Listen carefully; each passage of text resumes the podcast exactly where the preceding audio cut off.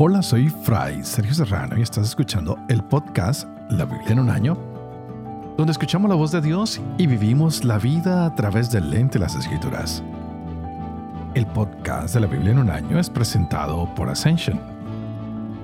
Usando la cronología de la Biblia de Great Adventure, leeremos desde Génesis hasta Apocalipsis, descubriendo cómo se desarrolla la historia de la salvación y cómo encajamos en esa historia hoy llegamos a un capítulo o unos capítulos interesantísimos de Jeremías, pero especialmente este capítulo 12 que estaremos leyendo hoy. Hay mucha maldad. La nación va de reversa y parece que lo único que da luz en este momento es el profeta, es el único que está tratando de iluminar, iluminar, pero nada, Josías muere y Jeremías ha sido obligado a dejar su ciudad natal. Hay mucha maldad, tanto en la dirección del país como en todo, y este es el único que parece que quiere iluminar, pero también le están surgiendo algunas dudas. ¿No te ha pasado a ti que a veces quieres dar luz y sientes algunas dudas? Tienes pensamientos que a veces te preguntas, ¿por qué Dios permite todo esto? ¿Será que yo estoy haciendo bien? ¿Será que vale la pena esforzarme? ¿Será que vale la pena hacer todo esto? ¿Cuántas veces nos hemos preguntado por qué Dios permite cosas malas a gente buena? ¿Por qué Dios permite tanta pobreza o tanto sufrimiento o tanta indiferencia o tanta injusticia? Hoy en el capítulo 12 tendremos a un Jeremías que le habla al Señor y le dice, oye, ya, ¿qué es lo que está pasando? ¿Por qué están prosperando siempre los malos? ¿Por qué prosperan los que se portan de manera desleal, los que son injustos? ¿Por qué están creciendo? ¿Por qué cada día las cosas son peores? Tal vez yo me he sentido algunas veces con la misma necesidad de él de preguntarle al Señor, ¿por qué todas estas cosas malas pasan? Ah, no sé tú. Pero bueno, vamos a ver cómo el profeta hoy habla con Dios cuando las cosas parecen ir en reversa, cuando parece que los malos están ganando la batalla. Y ya veremos cuál es la respuesta del Señor más adelante. Por ahora, vamos a prepararnos para leer estos capítulos hoy de Jeremías, el 12 y el 13. También tendremos este edificio que está describiendo el profeta Ezequiel. Parece como si el Señor hubiera llevado a Jerusalén a mirar el nuevo templo que estará terminándose hoy con los capítulos 41 y 42. Y tendremos también el libro los Proverbios en el capítulo 15, versos 9 al 12. Este es el día 234. Empecemos.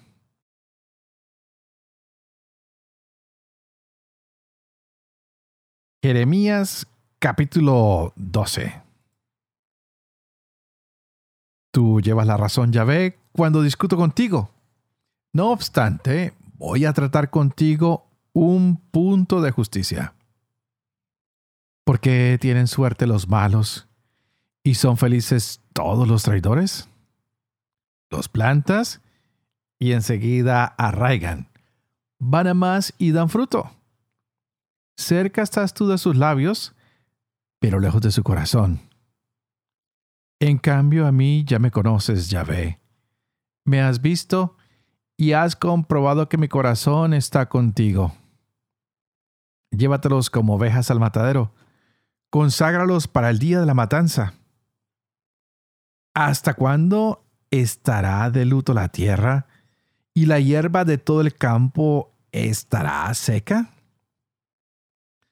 Por la maldad de los que moran en ella, han desaparecido bestias y aves, porque han dicho, no ve Dios nuestros senderos.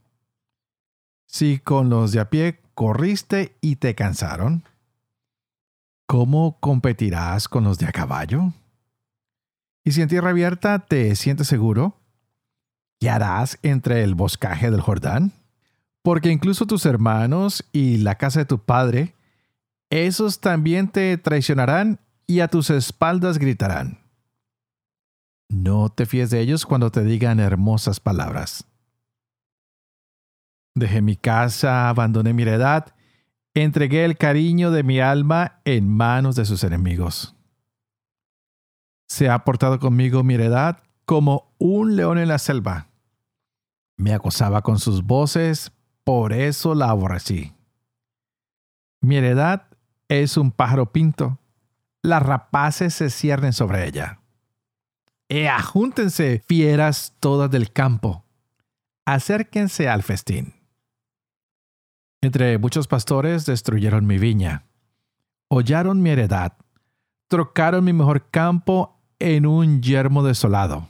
La convirtieron en desolación lamentable. Me la dejaron yerma. Totalmente desolado está el país porque no hay allí nadie que lo sienta. Sobre todos los montículos del desierto han venido saqueadores, pues Yahvé tiene una espada que devora.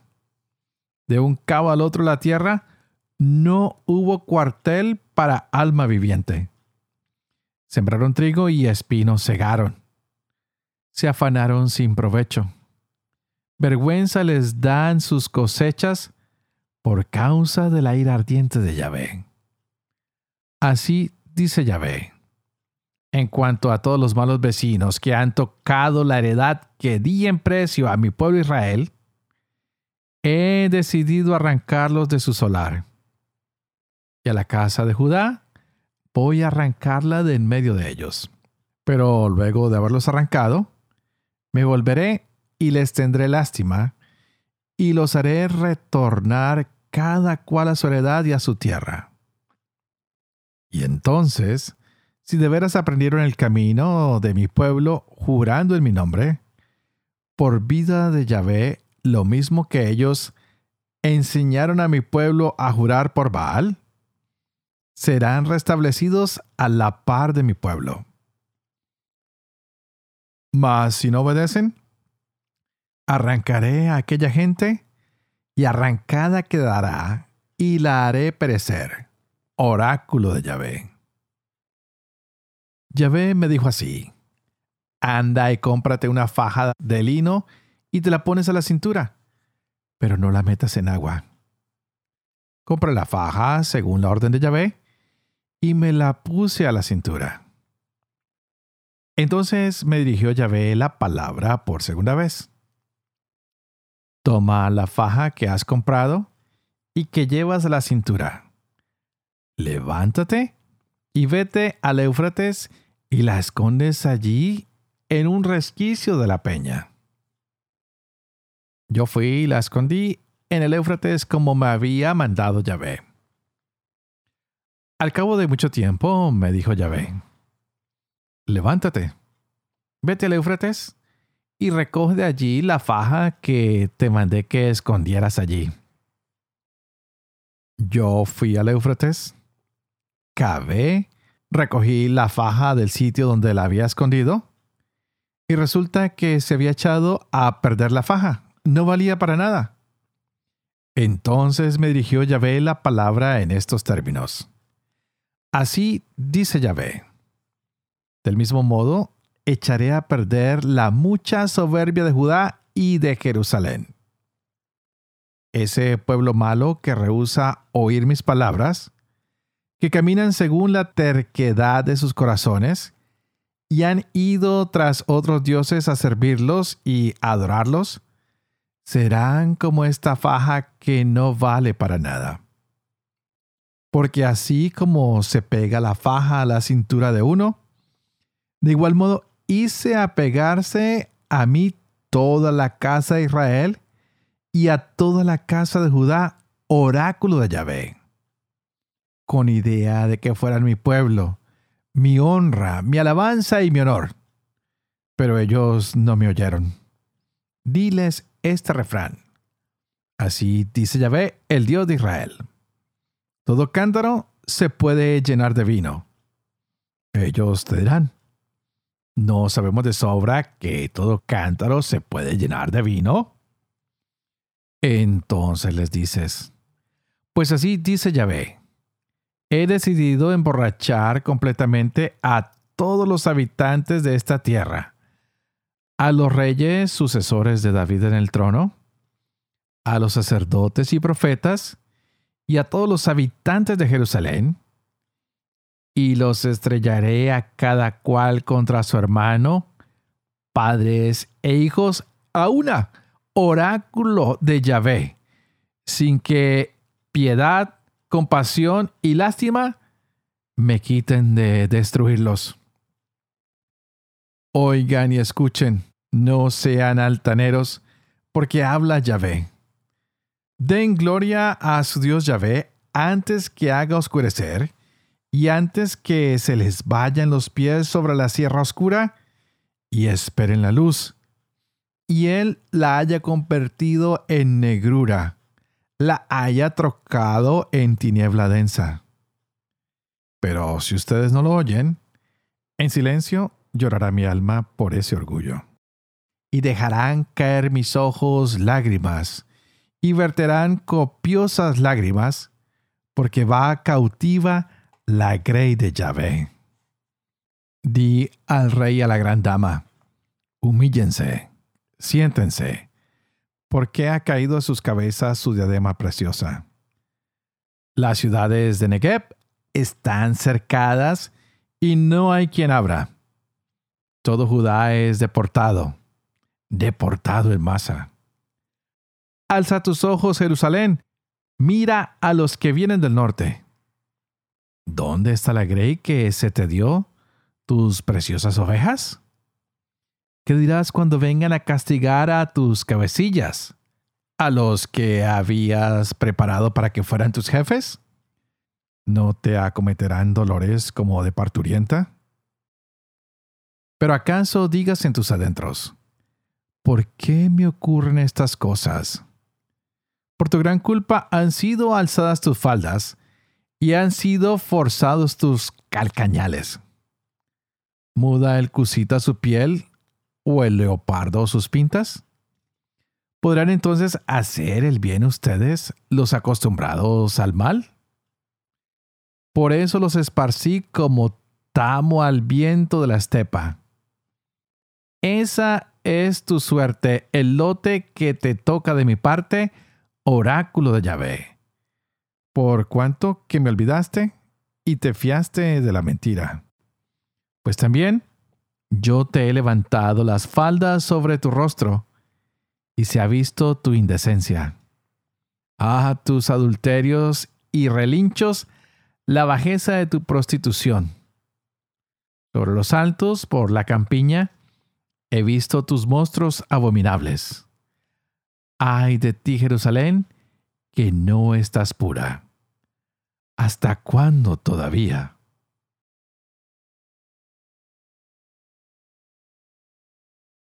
Ezequiel capítulo 41 Me llevó dentro del santo y midió sus pilastras, seis codos de ancho por un lado y seis codos de ancho por el otro Anchura de la entrada, 10 codos. Las paredes laterales de la entrada, 5 codos de ancho por un lado y 5 por el otro. Midió su longitud, 40 codos y su anchura, 20 codos. Penetró en el interior y midió la pilastra de la entrada, 2 codos. Después la entrada, 6 codos y las paredes laterales de la entrada siete codos. Midió su longitud 20 codos y su anchura 20 codos delante del santo y me dijo, Esto es el santo de los santos. Midió el muro del templo, seis codos y la anchura de la parte lateral, cuatro codos, todo alrededor del templo. Las celdas laterales estaban superpuestas en tres pisos de 30 celdas cada uno.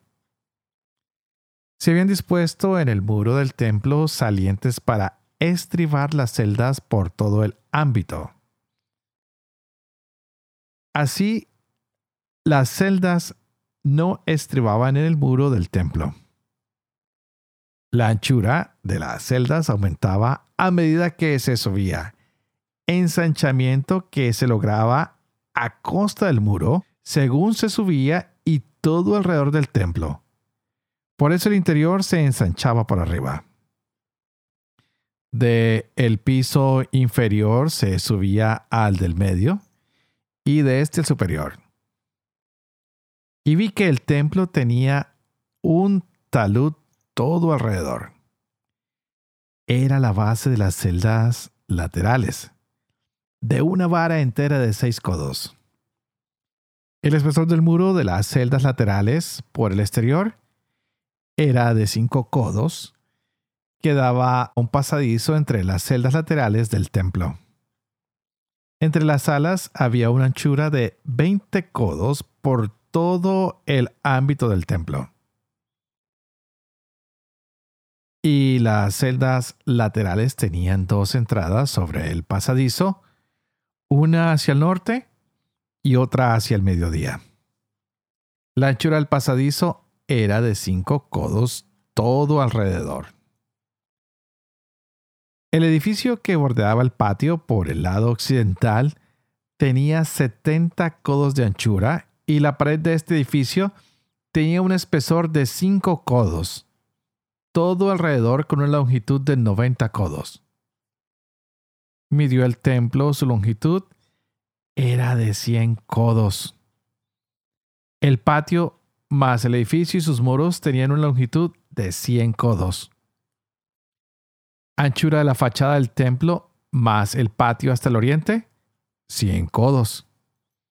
Midió la longitud del edificio a lo largo del patio que tenía detrás y sus galerías a cada lado, 100 codos. El interior del santo y los vestíbulos del atrio, los umbrales, las ventanas enrejadas, las galerías de los tres lados, alrededor frente al umbral, estaban recubiertos de madera por todo el ámbito, desde el suelo hasta las ventanas, y las ventanas estaban guarnecidas de un enrejado, desde la entrada hasta el interior del templo y por fuera, así como en todo el ámbito del muro, por fuera y por dentro había representados querubines y palmeras. Una palmera entre querubín y querubín. Cada querubín tenía dos caras. Una cara de hombre vuelta hacia la palmera de un lado y una cara de león hacia la palmera del otro lado. Así por todo el ámbito del templo. Desde el suelo hasta encima de la entrada estaban representados los querubines y las palmeras en el muro. El jambaje del santo era cuadrado. Delante del santuario se veía algo como un altar de madera de tres codos de alto, dos codos de largo y dos de ancho. Sus ángulos, sus bases y sus lados eran de madera. El hombre me dijo, esta es la mesa que está delante de Yahvé.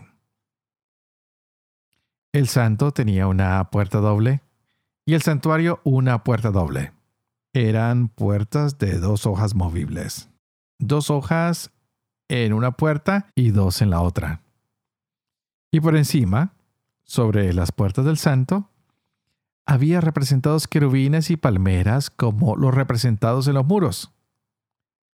Sobre la fachada del vestíbulo, por el exterior, había un arquitrabe de madera. Ventanas enrejadas y palmeras había a ambos lados en las paredes laterales del vestíbulo, las celdas laterales del templo y los arquitraves. Luego me hizo salir al atrio exterior hacia el norte y me llevó a las salas situadas cara al patio, es decir, frente al edificio, al norte. La longitud era de 100 codos hacia el norte y la anchura de 50 codos. Frente a los pórticos del atrio interior y frente al enlosado del atrio exterior, había una galería a lo largo de la galería triple, y por delante de las salas un corredor de 10 codos de ancho hacia el interior y cien codos de largo. Sus puertas daban al norte. Las salas superiores eran estrechas, porque las galerías les comían parte de su espacio. más estrechas que las de abajo y las del medio del edificio, porque estaban divididas en tres pisos y no tenían columnas como el atrio. Por eso se iban estrechando con relación a las de abajo y las del medio, a partir del suelo. Y el muro exterior paralelo a las salas en dirección al atrio exterior frente a las salas tenía 50 codos de longitud, pues la longitud de las salas que daban al atrio exterior era de 50 codos, mientras que las que miraban al santo tenían 100 codos. Por debajo de las salas había una entrada del lado de oriente que daba acceso desde el atrio exterior. A todo lo largo del muro del atrio en dirección del mediodía, cara al patio y al edificio, había salas. Un corredor pasaba por delante de ellas como en las salas situadas en dirección norte. Tenían igual longitud e igual anchura, iguales salidas, igual disposición y entradas iguales. Por debajo de las salas orientadas al mediodía había una entrada al comienzo de cada corredor frente al muro situado hacia oriente según se entra. Él me dijo, las salas del norte y las salas del mediodía que miran al patio son las salas del santuario, donde los sacerdotes que se acercan a Yahvé comerán las cosas sacratísimas. Allí depositarán las cosas sacratísimas, la oblación, el sacrificio por el pecado y el sacrificio de expiación, porque es un lugar santo. Y cuando los sacerdotes entren allí, no saldrán del santuario al atrio exterior sin haber dejado allí sus vestiduras litúrgicas, porque estas vestiduras son santas. Para acercarse a los lugares destinados al pueblo, se pondrán otras ropas. Cuando acabó de medir el interior del templo, me hizo salir en dirección al pórtico que mira a oriente y midió todo el ámbito. Midió el lado oriental con su vara de medir, 500 codos de perímetro con la vara de medir. Luego midió el lado norte con la vara de medir, 500 codos de perímetro. Después midió el lado sur con la vara de medir 500 codos de perímetro. Por el lado occidental midió con la vara de medir 500 codos. Midió por fin por los cuatro lados el muro que lo cercaba todo alrededor. Longitud 500. Anchura 500 para separar lo sagrado de lo profano. Proverbios capítulo 15, versos 9 al 12. Yahvé aborrece la conducta del malvado y ama a quien busca la justicia. El que abandona su senda sufrirá escarmiento. El que odia la corrección morirá.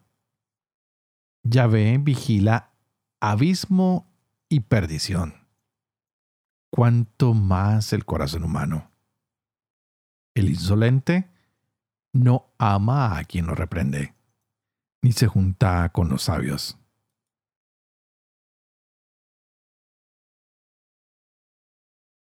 Padre de amor y misericordia, tú que haces elocuente la lengua de los niños, educa también la mía e infunde en mis labios la gracia de tu bendición, Padre, Hijo y Espíritu Santo.